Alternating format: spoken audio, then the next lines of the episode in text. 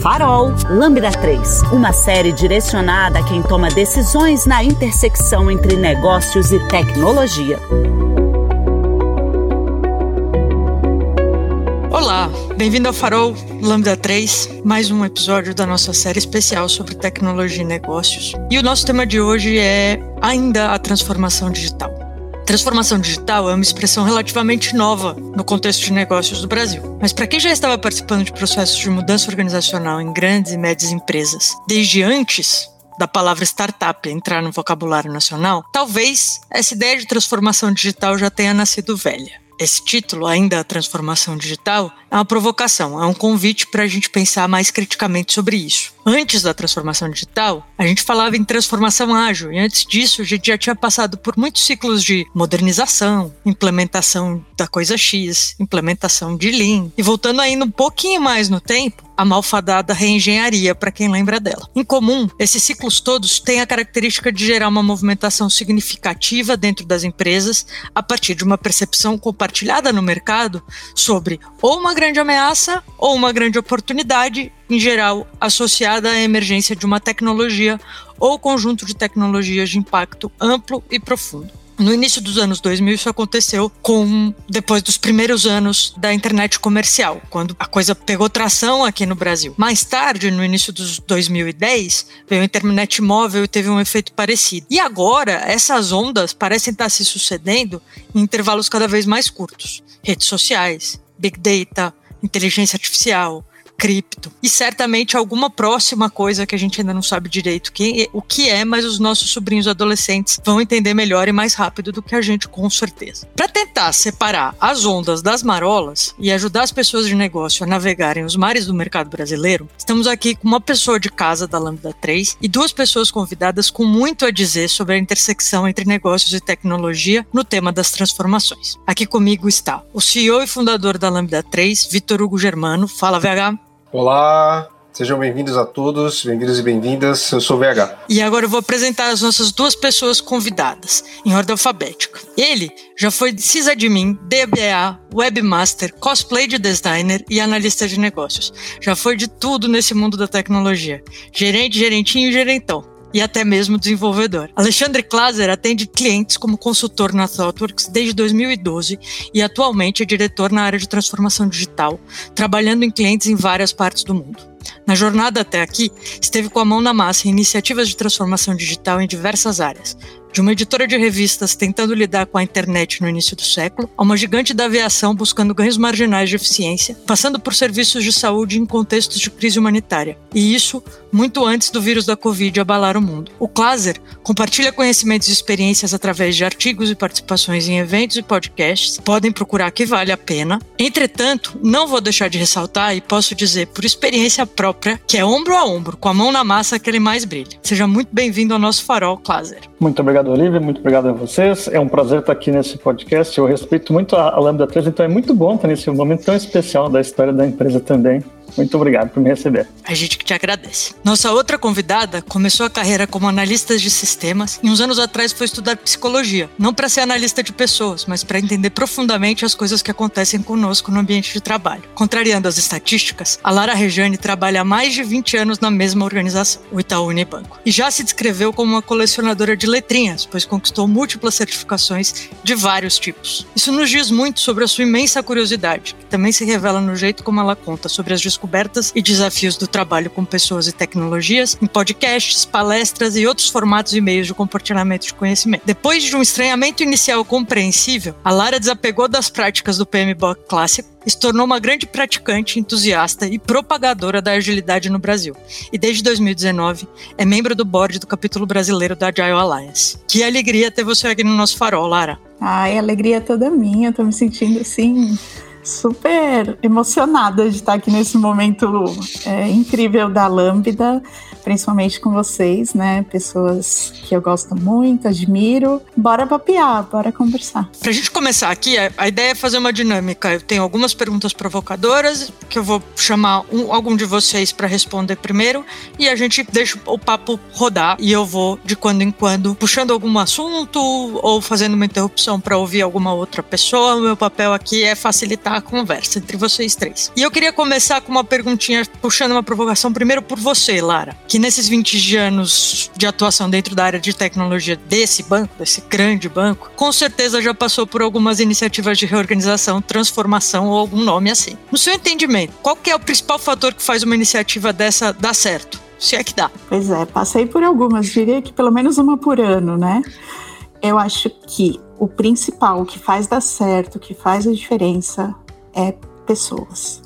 Se você não olhar para as pessoas, se você não tiver uma gestão de mudança focada nos comportamentos, em como as pessoas vão reagir, porque é aquela velha história, né? Todo mundo adora mudança, ninguém adora ser mudado. Né? Não vem mexer aqui no meu queijo, não vem mudar o que eu faço, não vem mudar como eu penso.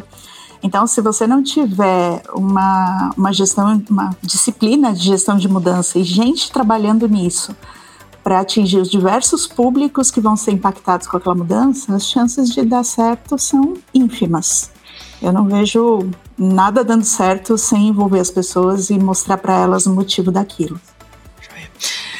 Glaser e VH, quem quiser falar primeiro, vocês, diferente da Lara, têm uma experiência em múltiplas organizações de características muito diferentes. É, esse ponto principal aí, a Lara foi muito certeira, né? Perguntei rebateu na hora, pessoas. A, o ponto crítico é pessoas. É isso aí mesmo? Como é que isso se manifesta em outros setores? É, o que, que, é a experiência de vocês diz sobre isso? Eu tenho essa experiência dos últimos dois anos, eu tenho trabalhado, como você trouxe, assim, clientes de, de diversos setores. Ah, e o ponto comum realmente é esse. Eu diria pessoas, talvez barra cultura, Uh, eu costumo repetir o seguinte conceito: a transformação, enquanto movimento estruturante, tem que ser uma coisa top-down, porque é preciso de um patrocínio executivo muito forte, porém a adoção tem que ser bottom-up. Se não há adoção no dia a dia, se aquilo não faz sentido para as pessoas no dia a dia, elas basicamente não vão diretamente sabotar aquela iniciativa, mas elas não vão acreditar, vão se tornar detratoras e a coisa não vai andar. Então, sim, eu estou 100% de acordo que sem pessoas estarem envolvidas, a coisa não funciona. Vou tentar seguir por um outro caminho, porque eu acho que eu, o, os anos têm me deixado um pouco cético com relação a todas as transformações que eu já participei. E eu vivi reengenharia no início de carreira, eu vivi as cinco grandes ondas de agilidade como modelo de transformação, estamos vivendo essa questão. Eu acredito que a sobrevivência é mais importante como o principal motivador para que uma ação de transformação digital aconteça. E o que eu quero dizer com isso? Né? Eu acredito que no momento em que uma organização está em risco de existência, os movimentos de transformação consegue, conseguem ser os mais vantajosos e muito provavelmente com maiores chances de chegar em resultados realmente transformadores. Né? E aí, obviamente, é, é, não é um contraponto ao que o, o, o estão dizendo, eu acho que sem as pessoas que estão ali olhando para a execução desse processo de transformação e sem um apoio executivo e um buy-in organizacional, dificilmente esse tipo de coisa acaba dando cabo, dificilmente a gente vai ver transformações que realmente dão frutos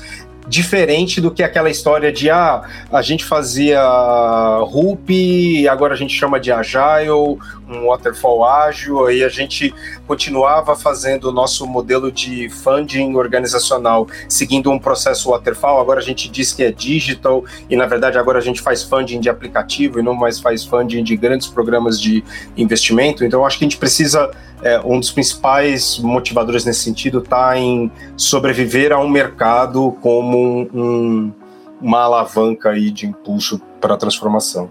É, tem um ponto interessante, EVH, que é o seguinte, e eu era um slide que eu usava para comunicar a mensagem é por aí, assim, era basicamente um slide muito simples que dizia no último ano, quem foi a patrocinadora ou a principal motivadora da transformação da sua empresa? Opção número um, CEO, número dois, CIO, número três, Covid. E essa era que estava escolhida, porque assim, olha, tragédia humana à parte, realmente a Covid foi uma, uma grande vendedora para esse tipo de trabalho, porque as pessoas basicamente não tinham mais opção. Aquela coisa que a pessoa talvez vá fazendo, talvez não fazer, não, assim, ó, eu não tenho opção não se tentar qualquer resposta, eu tenho que responder rapidamente. Então, realmente é quando esse seu ponto tem essa questão da necessidade da sobrevivência, fato. E nesse caso a gente está falando de, um, de uma perce ameaça percebida comum do mercado que não era uma ameaça é, motivada por uma mudança tecnológica, né? É, e talvez a gente tenha aí, tô, talvez eu esteja sendo otimista, mas queria ouvir vocês. Talvez a gente tenha aí uma oportunidade de deixar claro, a partir desse evento trágico da humanidade, deixar claro para as pessoas tomadoras de decisão nas organizações que não importa muito qual que é o motivador da necessidade de transformação. Nesse sentido, acho que a minha, a minha questão é, será que a gente finalmente vai conseguir, se é que vocês concordam com a minha premissa, fazer é, ajudar as pessoas tomadoras de decisão em altos, altos cargos nas, nas organizações, especialmente aqui no Brasil, a entenderem que a resposta para uma mudança de mercado significativa, ainda que ela seja motivada por tecnologia, o cerne da resposta ela não pode estar restrito à adoção de uma determinada tecnologia ou à justa posição de uma determinada tecnologia a uma série de outras características e coisas já operantes numa organização? Será que agora vai? Olha, eu acho que vai, porque assim, a Covid veio para tirar qualquer certeza que a gente tinha sobre qualquer coisa, né? É, desde a viagem que estava marcada até a diretora que eu tinha que falava que trabalho remoto não funcionava. Então, assim, é, do dia para a noite, 13 mil trabalhadores de tecnologia no banco foram para casa com seus notebooks para trabalhar e boa parte continua. Então, é, não foi uma escolha, né? Não foi assim, tá chegando uma novidade no mercado, olha, um vírus super legal, vamos lá agora. Não, assim, é do dia para noite, vai todo mundo para dentro de casa e faz. E eu acho que isso mostra o poder que a gente tem de transformar rapidamente. E aí no meio, né, ficar iterando, testando e errando e ajustando e tudo mais, é, mas não motivado necessariamente por uma uma modinha, uma dancinha nova do TikTok que está impactando alguém, sabe? Tem um case interessante que a gente passou com um dos nossos clientes da área do varejo, que o nosso trabalho com ele era um patinho feio, é aquela iniciativa que está em tecnologia, que é meio inovação, meio tecnologia, simplesmente modernização de sistemas legados, é, e de repente o Covid surgiu e essa organização do varejo tinha 80% do seu faturamento comprometido com lojas físicas.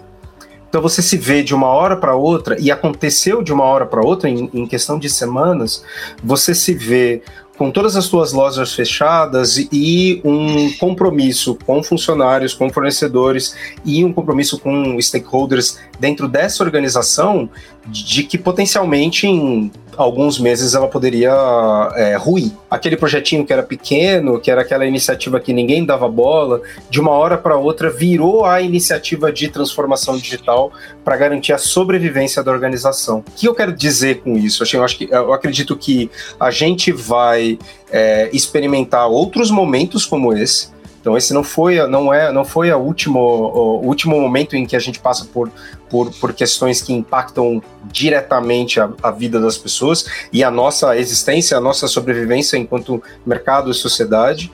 É, mas o que fica de aprendizado é justamente de que o que nos trouxe até aqui, o que garantiu com que as, essas organizações crescessem e ficassem do tamanho que elas estão, não vai nos garantir uma permanência e, e, e uma perenidade dentro de negócios.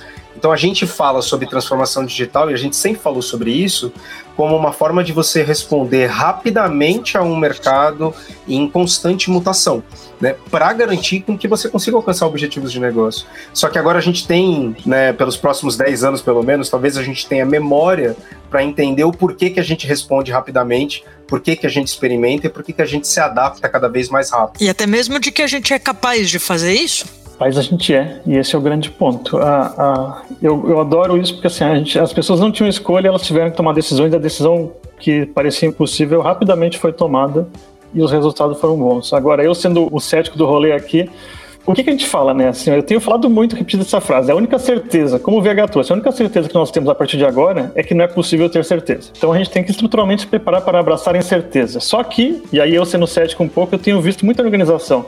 Ok, eu, eu dei um movimento emergencial, eu consegui ter uma resposta, porém agora eu estou tendo aquela velha tendência de converger ao meu velho padrão. Que muito negócio estruturado que é o que? Ele quer muita previsibilidade, ele quer estabilidade. E, e é difícil dizer para as pessoas, você não vai ter um estado estacionário que vai só ser otimizado. Você vai estar sempre correndo atrás de uma coisa que você nem sabe qual é. Então você muda o seu paradigma para estar pronto para algo, para ter capacidade de resposta mais do que otimizar outras variáveis. Isso ainda eu estou vendo que está sendo um pouco doloroso para muita gente, porque passa por essa questão de, de barreiras da organização, seja o seu desenho, sua forma de comunicação, interação.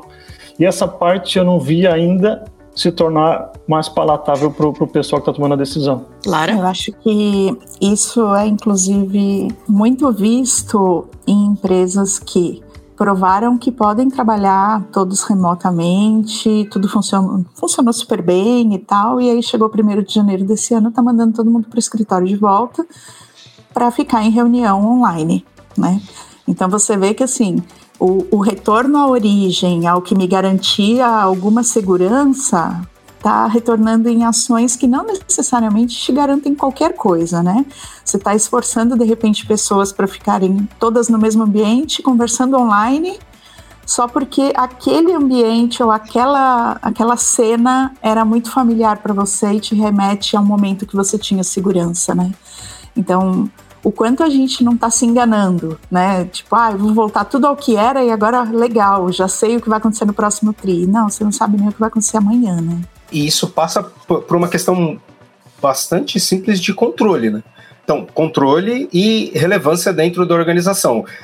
Eu, eu ouvi de, de algumas pessoas de que as organizações estão mandando de volta as pessoas para o escritório, porque daí os chefes têm alguém para poder mandar, né? Porque se está todo mundo remoto, eu não consigo exercitar a minha influência de comando e controle com muita eficiência. Então, um, é uma resposta a uma expectativa de que as pessoas são recursos, de, que, de uma visão de, de trabalho orientada totalmente ao controle e que talvez não esteja realmente tão preparada para um, um trabalho dentro desse contexto digital, né? E eu vou concordar com, com, com, um cluster que eu não sei até que ponto que é, a gente pode falar em transformação digital, que ela efetivamente ou acabou ou teve real sucesso quando a gente ainda está num, num, grande dilema sobre esse mundo é, é, mais antigo de, de, gestão, de cultura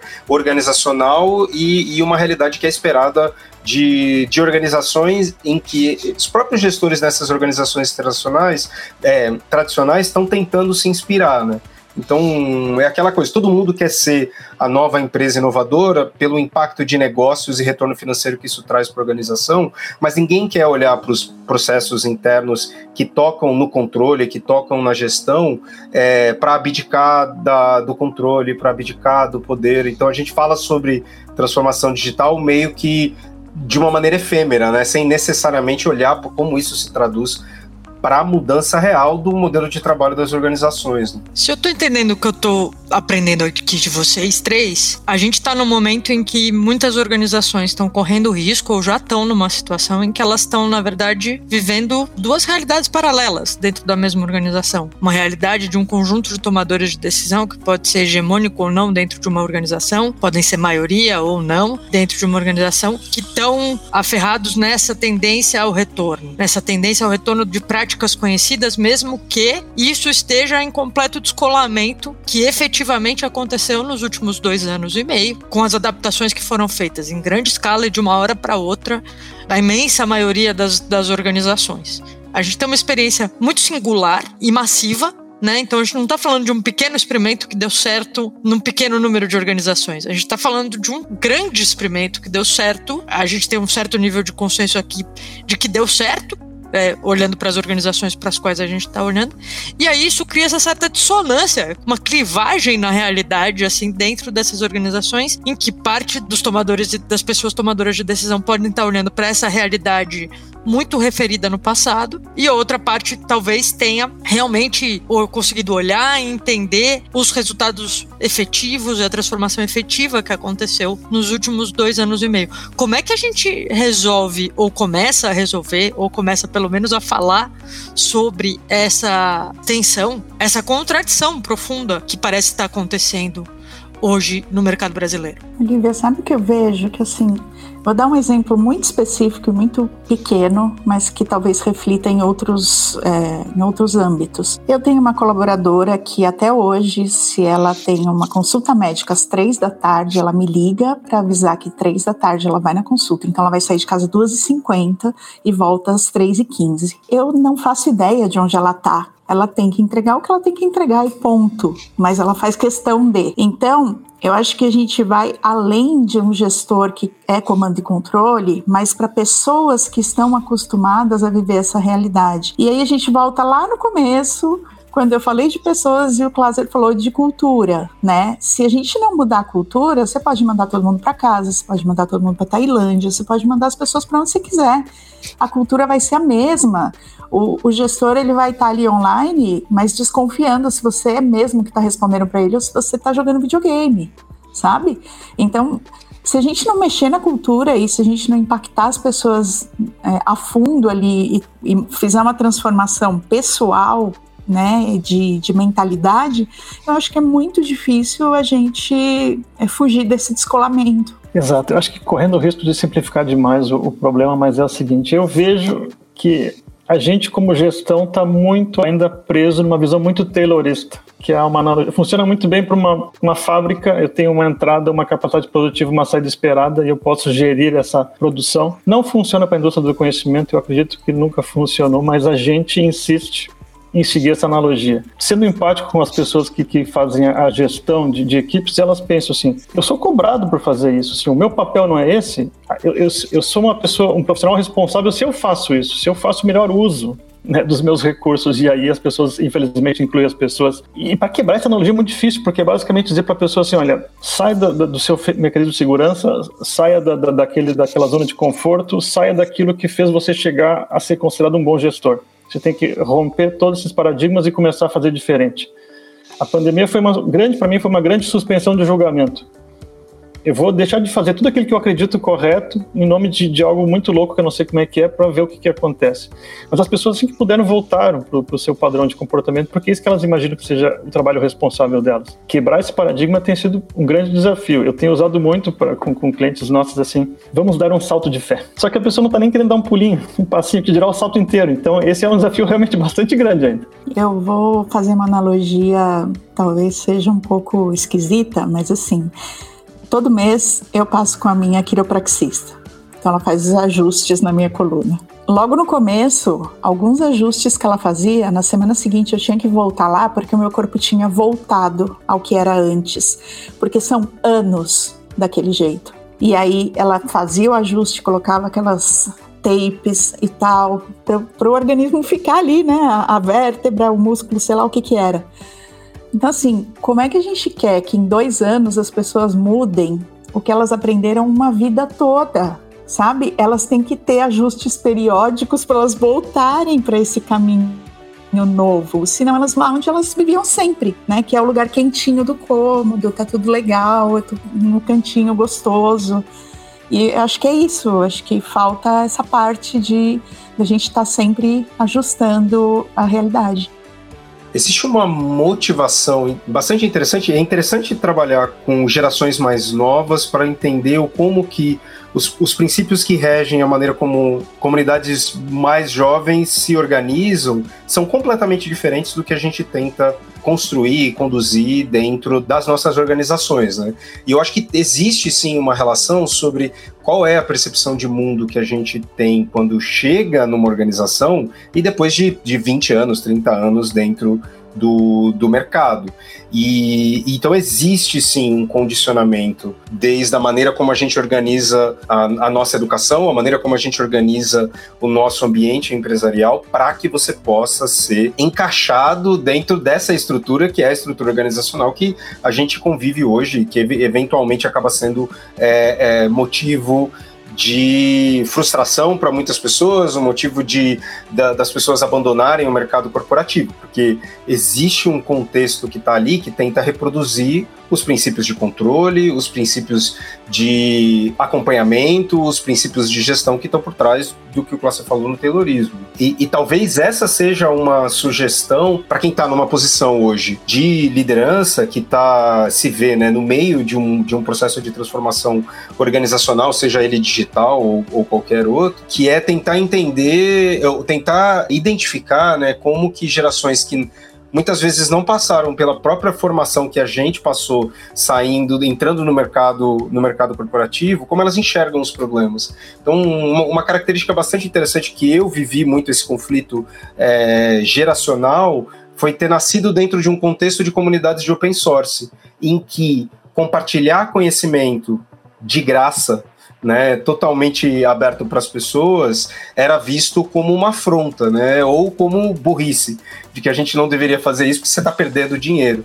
Então, o próprio entendimento de que fazer um podcast como o podcast da Lambda 3 não tem nada de burrice, né? E muito pelo contrário, trazer conteúdo de qualidade garante com que a, a toda uma comunidade que está ao redor desse, desse conteúdo se favoreça e, e, e contribua com a carreira de várias pessoas. Esse próprio entendimento é um entendimento geracional um pouco difícil para algumas gerações de executivos que a gente encontra e explica o modelo de trabalho que a gente, que a gente segue. Né? Então, isso passa da mesma forma quando a gente pensa em é, como que é a organização, como que se organiza um time de liderança dentro da organização, como que ele é impactado por dados e não mais por é, achismos ou experiência daquelas pessoas que são que têm o maior salário na mesa, de que maneira que a gente integra tecnologia para tomada de decisão, como que a gente incorpora a experiência dos nossos usuários na maneira como a gente prioriza o que precisa ser entregue. Tudo isso depende de uma visão sobre o mundo e o trabalho que é diferente e que a gente precisa de muito esforço para ser, ser recondicionado a, a, a, um, a um modelo dessa forma você já começou a dar um spoiler da, do elemento que eu quero trazer para a mesa aqui agora, VH. Que a gente começou a falar no comecinho dessa nossa conversa falando um pouco sobre tecnologia. A gente logo entrou, é, no, deu uma aprofundada no pensamento e, e isso nos levou ao que significou é, como ruptura a Covid e ao mesmo tempo como esse momento agora que a gente está vivendo de retorno em muitas organizações prova ao ponto de que, na verdade, o buraco talvez seja mais embaixo e mudar é mais difícil. E então a gente começou a falar sobre transformação digital e, e falar da motivação por conta de tecnologia. A gente logo saiu disso e concentrou um monte na transformação em si e menos na tecnologia. Mas aos poucos a tecnologia volta a aparecer aqui. E tem um elemento que eu quero trazer dois, dois elementos para a próxima, nossa próxima rodada de reflexão aqui. O que a gente está falando que é da dificuldade da, dos os maiores desafios estão nas características das transformações em si, por conta do que elas representam de dificuldade e de trabalho em termos de comportamento, em termos de cultura dentro das organizações e a forma de trabalhar e de interagir das pessoas e a forma de tomar decisão. Qual que é o lugar da tecnologia? Essa é a primeira coisa porque algum lugar ela tem, porque vira e mexe ela volta aqui na conversa e a gente sabe que outros ciclos de transformação são motivados por tecnologia. E eles tendem a ser respondidos com tecnologia. E até agora o que a gente está vendo é que a resposta não pode ser centrada em tecnologia, mas então qual é o lugar da tecnologia? Tem uma outra coisa aqui que eu queria trazer, coisa simples: pessoas, tecnologia e tempo tempo. A gente, tá, a gente falou de tempo aqui, dois anos e tanto de uma experiência muito marcante e muito generalizada, não significaram que não há agora um movimento de refluxo muito significativo. A maré está voltando para trás agora com bastante força, parece. Então, você tem uma perenidade, uma, uma resistência em, em, termos de resistência física de materiais, das formas, que elas se esticaram, esticaram, esticaram por dois anos e agora elas parecem estar tentando uh, voltar para o teu o ponto original pré-pandemia em muitas organizações. Primeiro tem um risco aí da gente entender nos próximos meses se volta mesmo para a forma original ou se esgarçou. E se esgarçou, como esgarçou, né? Essa é uma das perguntas.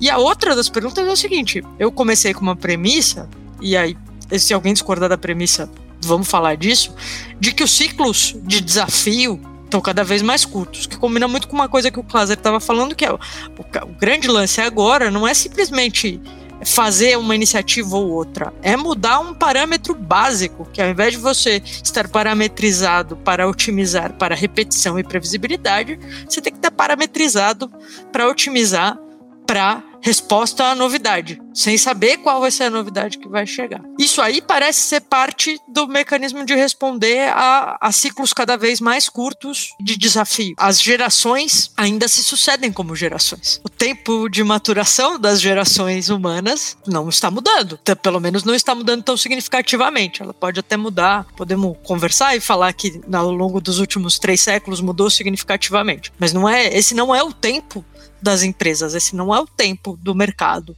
Como é que a gente lida com essa contradição? Quais são os elementos que a gente tem que trazer para dentro das organizações para conversar sobre isso? Porque a gente não vai mudar o fato de, de que as pessoas não, ou talvez a gente não consiga mudar radicalmente o fato de que as pessoas do, do, tomadoras de decisão vão ser, em sua maioria, as pessoas com mais tempo de trabalho, com mais experiência. Ou será que isso devia mudar? Fica aí a pergunta. Essa é uma das perguntas, né? Então, esses dois elementos, gente, falei demais, talvez tenha ficado confuso. Retomando aqui.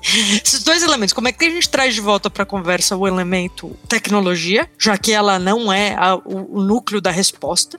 Para essas transformações. Mas como é que também, por outro lado e junto, a gente equaliza essa questão de tempos muito diferentes, o tempo das gerações, o tempo das ondas de transformação? Posso tentar começar a responder eh, pegando um conceito que o VH trouxe no início, que é o da sobrevivência. Muito negócio, ele está muito bem obrigado, ele está crescendo, apesar das suas dores e disfunções, ele está lá e está prosperando.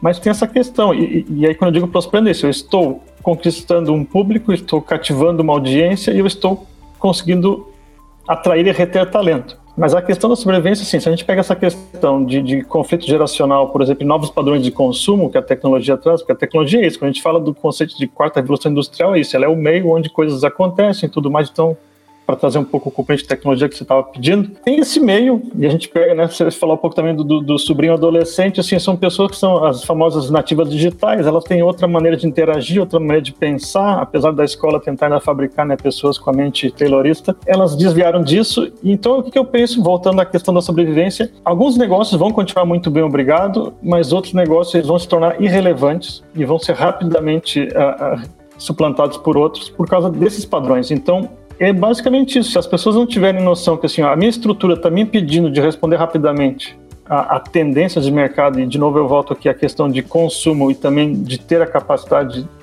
produtiva, algumas empresas vão sofrer muito com isso. Eu acho que para mim essa é a chave, sabe? A pessoa tem que entender isso. Assim, eu vou ter que realmente entender uma coisa que para mim é difícil, eu vou ter que abrir mão de, de, sei lá, poder, controle, mas quando eu tiver, e a Covid trouxe essa situação de forma muito evidente, é, se eu tiver noção que assim, ó, eu tenho que tomar ações esquisitas ou muito disruptivas para minha cabeça, mas isso eu, eu aproveito meu negócio, eu vou ter que tomar. O Nils Fennings da, do Beyond Budgeting, ele descreve o termo a banheira de Taylor, em que ele fala que a gente saiu né, de mercados locais em que a geração de valor era extremamente dinâmica para um momento em que a, a geração de valor era totalmente formal, esse momento taylorista, né, reproduzível, em que é, baixa customização, baixo barreira de, alta barreira de entrada, é, pouca, pouca, pouca customização e a tentativa de conseguir mercados é, globais. E a gente vai para uma realidade hoje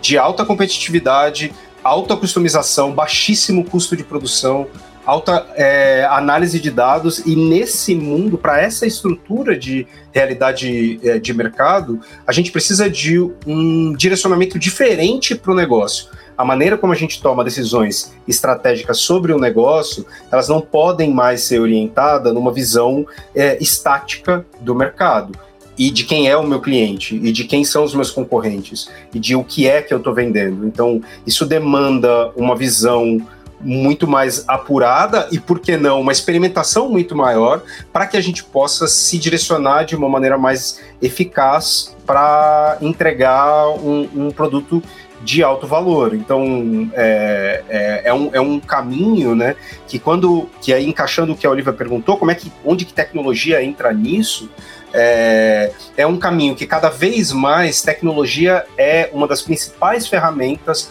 para que eu possa alcançar esse, é, é, esse mundo de alta competitividade, de alta customização e de baixo custo de produção. Então, dentro de um de um de mercados que são é, cada vez mais integrados globalmente, não dá mais para a gente esperar um tempo de produção de múltiplos meses quando você sabe que você consegue prototipar imediatamente um novo produto, você através de tecnologia, né, você consegue prototipar um novo produto, você consegue testar isso em clientes e eu consigo mais rapidamente alcançar uma escala é, exponencial de impacto.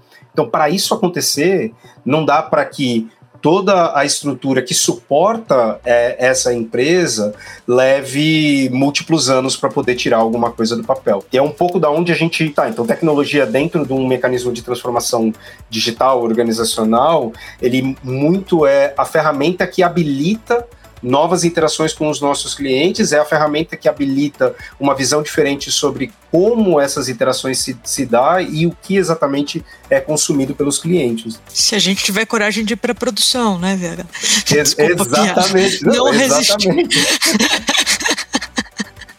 E, e, mas, mas, isso também claro, é um o que aspecto... você está achando desta viagem, desse momento? Mas deixa, fala, deixa eu só desculpa, completa, acho que esse é um aspecto interessante do nosso mercado de tecnologia, né? Falando aqui, no caso, nós quatro trabalhamos em empresas extremamente conectadas com tecnologia, que é colocar em produção um produto é reflexo imediato da, é, do tamanho do buraco organizacional que você tem para suportar uma resposta rápida à mudança. Então, se a gente não tem ali uma, uma estrutura uh, tecnológica que permita colocar software em produção de maneira rápida e, e confiável, é, toda iniciativa de transformação ela cai por terra. Ela deixa de ser, ela, ela deixa de acontecer e muito provavelmente ela, ela pode muito bem falhar, porque to, toda a discussão parte por experimentação rápida. Né? Então, além do, do, do nosso nosso conselho inicial para nossa pessoa ouvinte tomadora de decisão em empresas aqui no Brasil, de ouça o seu sobrinho, a sua sobrinha, que entendem melhor da próxima onda digital do que você. O segundo conselho muito prático, muito acionável, eu acho que a gente pode extrair daqui dessa, dessa piada que eu fiz e, e, e sintetizando parte de coisas que todos vocês três falaram, que é você aí, pessoa tomadora de decisão, você sabe quanto tempo leva para uma ideia que vocês tiveram dentro da organização virar um experimento na vida real? Em produção, como a gente diz em tecnologia, em produção é quando a gente coloca um software no ar para o usuário real usar, para a pessoa de verdade usar aquele software. Antes disso, as pessoas podem estar dizendo que está pronto, mas não tem ninguém usando, a gente não sabe de verdade se aquilo deu certo ou se não deu. É, essa é uma pergunta muito útil para você, tomador de decisão, que não manja muito de tecnologia, mas sabe que precisa entender alguma coisa. Quanto tempo leva? Número, o número, em anos, em meses ou em semanas. Lara, quero te ouvir. Você fez muitas caras até agora. Ouvinte que não está no YouTube, ouvinte que está no podcast, as caras são importantes. Se vocês puderem em algum momento ir olhar também isso aqui lá no YouTube, eu recomendo. É, eu acho que os meninos falaram muito bem sobre o assunto. Assim, não, não quero chover no molhado. É, entendo também que a tecnologia é um meio, né, para a gente conseguir alcançar é, a mudança que a gente quer refletir, seja na empresa, seja na sociedade. Mas acho que a gente também tem que olhar assim: sempre a tecnologia é o meio que eu preciso usar ou é o meio que responde o que o meu cliente precisa, porque no final do dia é o cliente que a gente está atendendo, né? Independente do segmento. Então, é, será que é só tecnologia que resolve ou será que a tecnologia é o mais simples? Ou é só o que eu acho, porque fala transformação digital, e aí eu já ligo isso com tecnologia e falo, ok, vamos comprar aqui 30 servidores e instalar sei lá o que, que falaram que é legal, né? Então, acho que vale voltar e ver qual é a alteração de comportamento que eu quero provocar ou qual alteração de comportamento já foi efetivada, ainda mais se a gente falar de geração Z, né? Como esse público se, se comporta e como eu atinjo esse público. Provavelmente, se for geração Z, é através da tecnologia, mas se o meu público, de repente, são lá os baby boomers, será que a tecnologia é a resposta? Então, assim, acho que ela é o meio. Em quase sei lá, 99% das vezes, mas acho que tem um, um, pedacinho aí que a gente pode refletir também se ela sempre é a resposta para o que a gente precisa. É um excelente comentário, porque eu acho que assim, um pouco quando a gente fala da diferença até da transformação digital ou da ágil para digital, é isso. A ágil é uma questão assim de num mundo mais do desenvolvimento da tecnologia, a gente estava tentando otimizar nossos processos a, digital fala em pegar todo um negócio e prepará-lo para, para uma realidade digital, não é? Então, o ponto que você trouxe, ó, eu, eu, te, eu tenho um negócio, eu tenho um produto ou um serviço que eu quero vender para alguém. Então, eu acho que é um paradigma que a gente segue muito assim, eu tenho que focar nesse consumidor final, eu tenho que ter essa orientação, então eu tenho que entender como negócio, quais são minhas cadeias de valor, ou minhas jornadas de usuário, e o negócio todo tem que ter essa agilidade para conseguir entregar, como a gente está comentando aqui, uh, ideias, experimentos, uh, novas experiências rapidamente. Então, a tecnologia eu vejo como numa grande jornada de valor que ela vai ter momentos online e offline, né? Vai ter os seus touch points online, então ela tem que ser complementar a isso. Ela tem que ser uma, uma questão que vai parecendo mais transparente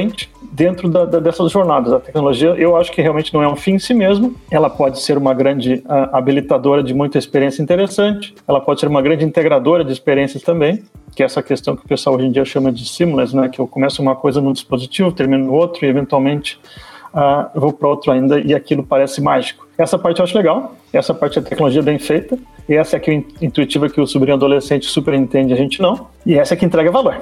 E essa dá trabalho para caramba fazer, e ela tem vários componentes de tecnologia, que, que toda essa orquestração é difícil e por isso mesmo acho que a gente não pode investir de maneira cega nisso sem ter consciência realmente para quem eu quero entregar algum valor e qual é essa cadeia de valor, realmente. O que eu tô ouvindo aqui é assim, tem uma coisa que tá na minha cabeça e o que eu tô ouvindo contrasta com o que eu tenho na cabeça. Tô na cabeça com as frases que a gente ouve com muita frequência de potenciais clientes ou no mercado, enfim, é, é, ou às vezes até em, em em meios de compartilhamento de conhecimento, que é agora tem que fazer cripto, agora tem que fazer inteligência artificial. Ou vem o cliente e fala, preciso de um app, né? Aí você pergunta, por quê ou para quê? Eu preciso de um app. Todo mundo tem app. Eu preciso de um app. Ou, se o seu cliente é muito grande, ele vai te pedir um super app. É, o que eu tô ouvindo contrasta muito com isso, porque eu ouvi duas. Do, do, em nenhum momento eu ouvi de nenhum de vocês alguma coisa assim, ó. Tem, tem, tal, tem determinadas coisas que você tem que responder e tem que trazer para dentro na hora. Não, o que eu ouvi foram duas coisas. Bom, tecnologia agora é o meio onde a gente vive. Então você tem que perceber isso como parte da realidade. É, e, e, isso não é nem determinado nem determinante, é uma coisa que está, que compõe. É, e a outra coisa que eu tô ouvindo de vocês três agora mais perto nesse momento é é, é sempre uma tecnologia para quê? É sempre uma tecnologia por quê? Num determinado contexto, para um determinado segmento do meu público, um, para um determinado objetivo de negócio, em resposta a uma determinada mudança ou outra determinada mudança. E aí eu vou ter que é, me preparar para conseguir fazer escolhas de qual tecnologia, como, onde e quanto. É isso mesmo? As decisões são muito mais cheias de componentes e elementos do que uma resposta que pode até ser grande e cara, mas que é simples? Então, eu acho que todo grande problema tem uma resposta bem simples errada, né? Acho que a gente volta lá no começo, porque assim, tecnologia é o meio, não é o fim em si, porque ela é o meio para atingir pessoas. É o meio que pessoas trabalham para atingir outras pessoas. Isso vai retornar em dinheiro para uma pessoa. Vai tirar dinheiro de uma pessoa, enfim. Tudo isso é rodeado por pessoas, ou talvez a pessoa esteja no centro disso tudo que está acontecendo.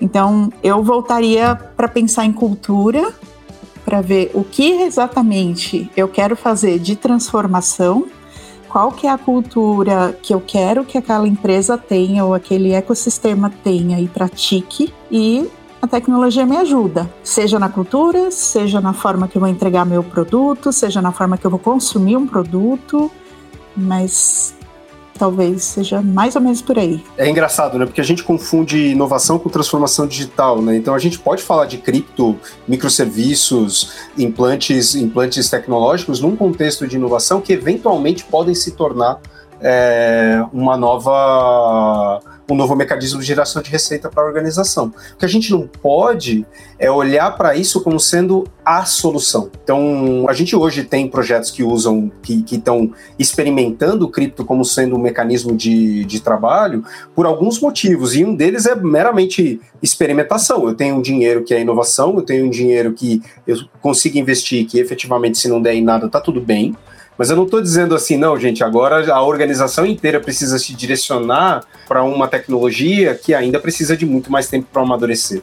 Né? Então tá aí o erro. E a gente faz isso quando a gente fala sobre tendências de processos, né? A gente faz isso quando a gente olha para tendências de negócio. Então é, a gente começa a olhar. E eu, eu acho que o, o, grande exemplo que, que um, um, eu me deparo muito com isso é a questão de modelizações tecnológicas para migrar organizações para microserviços que há muito tempo atrás, muito tempo, alguns anos atrás, era a, a grande panaceia da, da alta escala de, de, de empresas digitais. Né?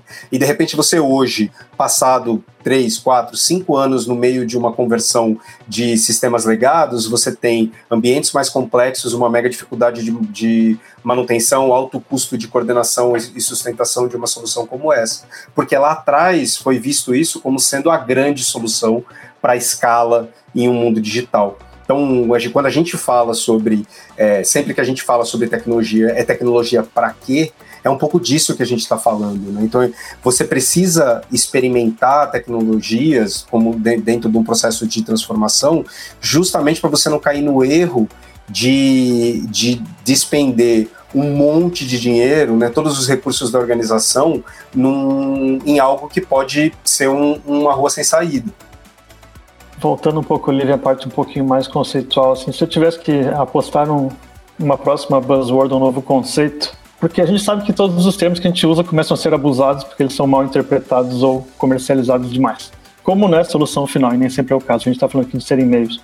Mas tomando a tecnologia como algo que, que está entre nós, eu acho que o próximo conceito que talvez valha muito a pena falar é essa questão da, da experiência, ou até experiência sem fricção.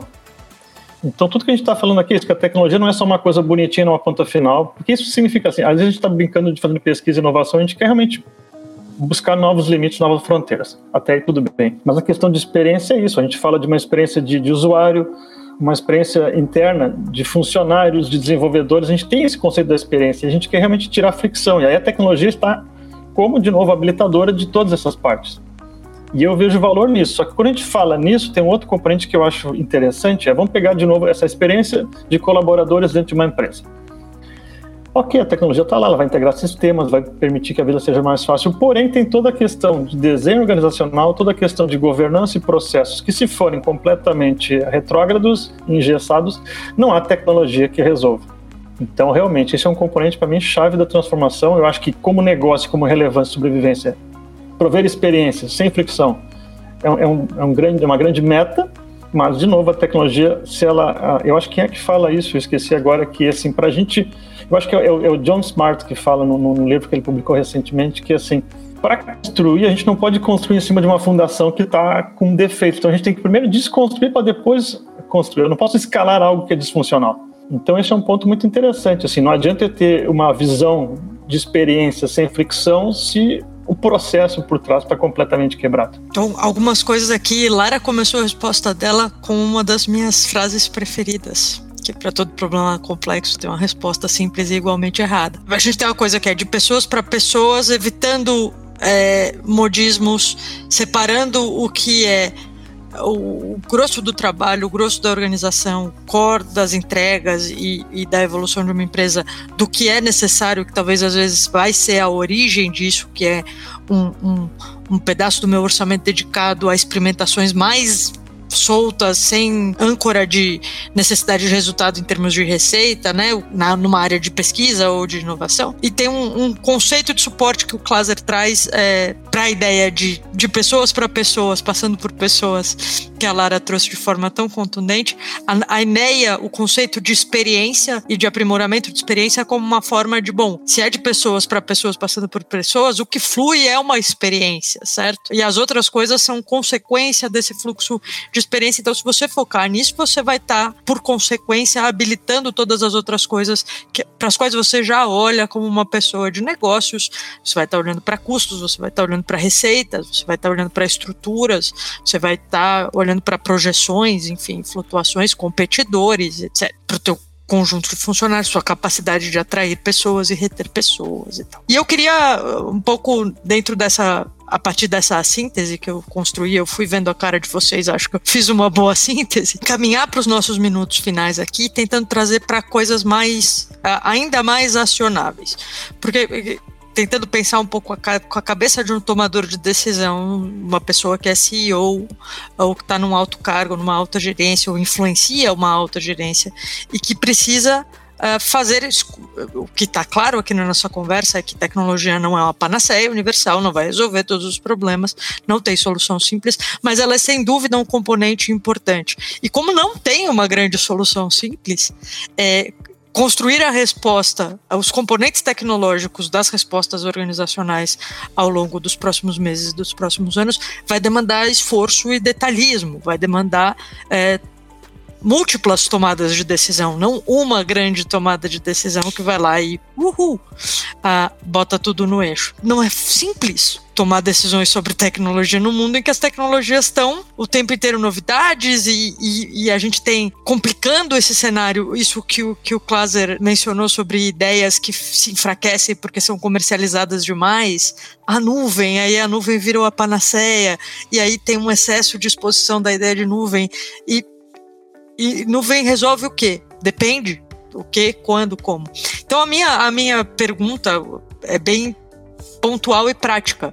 É assim, sugestões que vocês podem dar para essas pessoas que não são pessoas especialistas em tecnologia, mas que estão nesse mundo permeado por tecnologia e precisam participar de processos em alto nível de gestão, de tomada de decisão relacionada à tecnologia, como elas se habilitam para tomar essas decisões? Eu não diria. É, parece simples, mas não é simples. Mas eu daria uma dica de tenha um time diverso com diversidade intelectual, principalmente, que tenha é, repertórios diferentes, que as pessoas venham de locais diferentes, com vivências diferentes, e invista na capacitação dessas pessoas. Elas vão poder te ajudar a tomar a melhor decisão, porque você nunca vai saber tudo, você nunca vai entrar no detalhe. É, se você entrar no detalhe, desculpa, você está fazendo isso errado. Se você é uma pessoa tomadora de decisão, você não devia estar tá lá no Bitbyte. Então, invista em pessoas diversas, em conteúdo para essas pessoas, em capacitação para essas pessoas, para que elas sejam seu braço direito na hora de tomar uma decisão.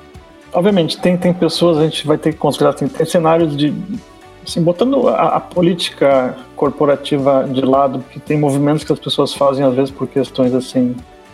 Nesse sentido, mais estratégicas. Mas eu diria para uma pessoa que é tomadora de decisão, eu diria assim: conheça o seu negócio, que experiência você quer prover, o cenário atual, não pense nem no futuro. Conheça o seu negócio, tente otimizar, tente remover a fricção da sua capacidade de entregar valor. Fazendo isso, dê mais liberdade às pessoas, dê autonomia, né? pegando o framework do, do Daniel Pink, autonomia, maestria e propósito, dê isso lá na ponta. Lembrando também a famosa paradigma do Kanban, você tem, tem que gerenciar o trabalho, não as pessoas. Então, assim, ó, dê uma visão, conheça o seu negócio, entenda as experiências, uh, dê essa visão, dê a direção e dê autonomia e ferramentas e capacidades para as pessoas fazerem, como a Lara muito bem trouxe. Com uma equipe diversa funciona muito melhor. Pense dessa forma. E aí as coisas, naturalmente, eu espero que tendo, uma vez que você tem essa capacidade de gerar respostas rápidas, porque você está tirando a fricção do seu processo e tenha uma equipe diversa e motivada e com autonomia, coisas vão acontecer. E eu dou um exemplo de uma cliente que a gente trabalhou que eles falaram: a gente tinha uma capacidade analítica interessante, e a gente deu acesso a todos os nossos uh, relatórios e, ferramentas de reporting para qualquer pessoa. E uma pessoa um dia levantou, eu tive uma ideia, parece uma besteira, analista júnior. A pessoa fez questão de ressaltar. Eu tive essa ideia, parece interessante, né? E a pessoa olhou assim, caramba, hoje em dia é um negócio que gera 25 milhões de reais por ano naquela empresa. Então é isso que, que, que eu daria de recado. Eu acho difícil de complementar alguma coisa aqui. Eu só consigo fazer mais um para falar da Lara da classe. E eu acredito que é isso. Acho que é o momento da gente experimentar e visões diferentes dentro do, do nosso contexto organizacional. Acredito que essa nossa última rodada aqui traz é, uma traz uma conclusão muito boa para essa nossa conversa de hoje. Eu estou extremamente contente com o que geramos aqui de troca de ideias. Espero que é, a gente tenha um, um, uma fração dessa alegria que eu estou sentindo no impacto das pessoas que estão ouvindo a gente. Muito bom estar tá aqui com vocês. Fazer uma última rodada agora. Se tiverem um jabazinho, quiserem divulgar alguma coisa, esse episódio deve ir ao ar em setembro, meados de setembro. Então, se tiver alguma coisa para acontecer, algum livro, algum evento, querem ou o contato de vocês nas redes sociais. Por favor, gente, agora é o momento. Eu vou começar com você, Vitor Hugo, e aí a gente passa pro Klaser e depois para Lara para inverter a ordem que a gente começou. Eu nas redes sociais sou @victorhg. É, eu acho que o jabá principal é vocês ouvirem o podcast e verem os vídeos. Tem bastante material. O Farol iniciando agora, mas a gente já tem seis anos de episódios no podcast da Lambda 3 falando de, dos mais diversos assuntos, temas técnicos e não técnicos, temas de cultura, temas de diversidade, é, temas de gestão de pessoas. Fiquem à vontade para ouvir e maratonar todos os 350 episódios. Bom, legal. Eu quero de novo agradecer pelo convite, é sempre um prazer enorme. Uh, espero não ter falado muita coisa doida, Olivia senão o problema vai ser seu. Você explica pro VH. Fazendo o meu jabazinho, assim, eu, eu só queria trazer uma Não, coisa. Dá o contato para os ouvintes poderem reclamar diretamente com você. Tá bom, daria o contato no final. daria o contato no final. Um, não, eu queria falar sobre uma coisa que a gente trouxe um ponto que eu achei interessante aqui, que é isso, assim, da, da tecnologia não ser uma panaceia e tal. Então, o jabazinho que eu faria é que, como eu trabalho na ThoughtWorks, a gente tem uma coisa que a gente chama de ThoughtWorks Radar, que eu acho muito interessante justamente para isso, porque tem uma questão assim, ó, qual é o nível de maturidade de uma tecnologia e faz sentido para uma organização do meu tamanho, no meu nível de, de, de maturidade. Então eu recomendo muito que visitem o site da TOTRS para ver o TOTRS Radar. E se quiserem me xingar pessoalmente, eu acho que me encontram mais facilmente no LinkedIn, que é o AL Klaser. AL e depois Klaser, como meu sobrenome está escrito, K-L-A-S-R. Muito obrigado. Radar de Tecnologia da TW, bela recomendação. É, bem legal. Lara Rejane. Eu sou Lara Rejane em todas as redes. É, eu falo sobre felicidade no trabalho, algo que eu gosto muito de, de conversar, bem-estar e, e, afins. É, falo também sobre agilidade, ainda um pouquinho, não tanto quanto antes, mas ainda falo. Descobri agora que eu falo sobre transformação digital. E eu vou deixar a dica aqui do Medium do Itaú. Tem até artigo meu lá, tem artigo do meu time também sobre documentação, enfim sobre as coisas que a gente tem feito por lá. Então é o Medium barra Itautec, com Tech T-E-C-H.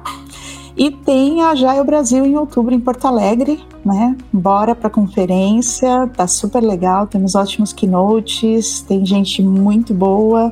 A gente está comemorando aí, se eu não me engano, 10 anos de Agile Brasil, então a gente voltou para o primeiro local onde foi a conferência, que é Porto Alegre, lá na PUC. Vai ser muito legal. Espero vocês lá. Que legal, muito, muito boas dicas. Então, Lara Regiane, Medium do Itaú e edição histórica do Agile Brasil em outubro, lá em Poa, na PUC do Rio Grande do Sul. Gente, esse foi o nosso Farol Lambda 3. Muito obrigado por estarem aqui com a gente até agora. Não percam o próximo episódio mês que vem, mais ou menos nessa mesma data. Nos vemos por lá. Um abraço.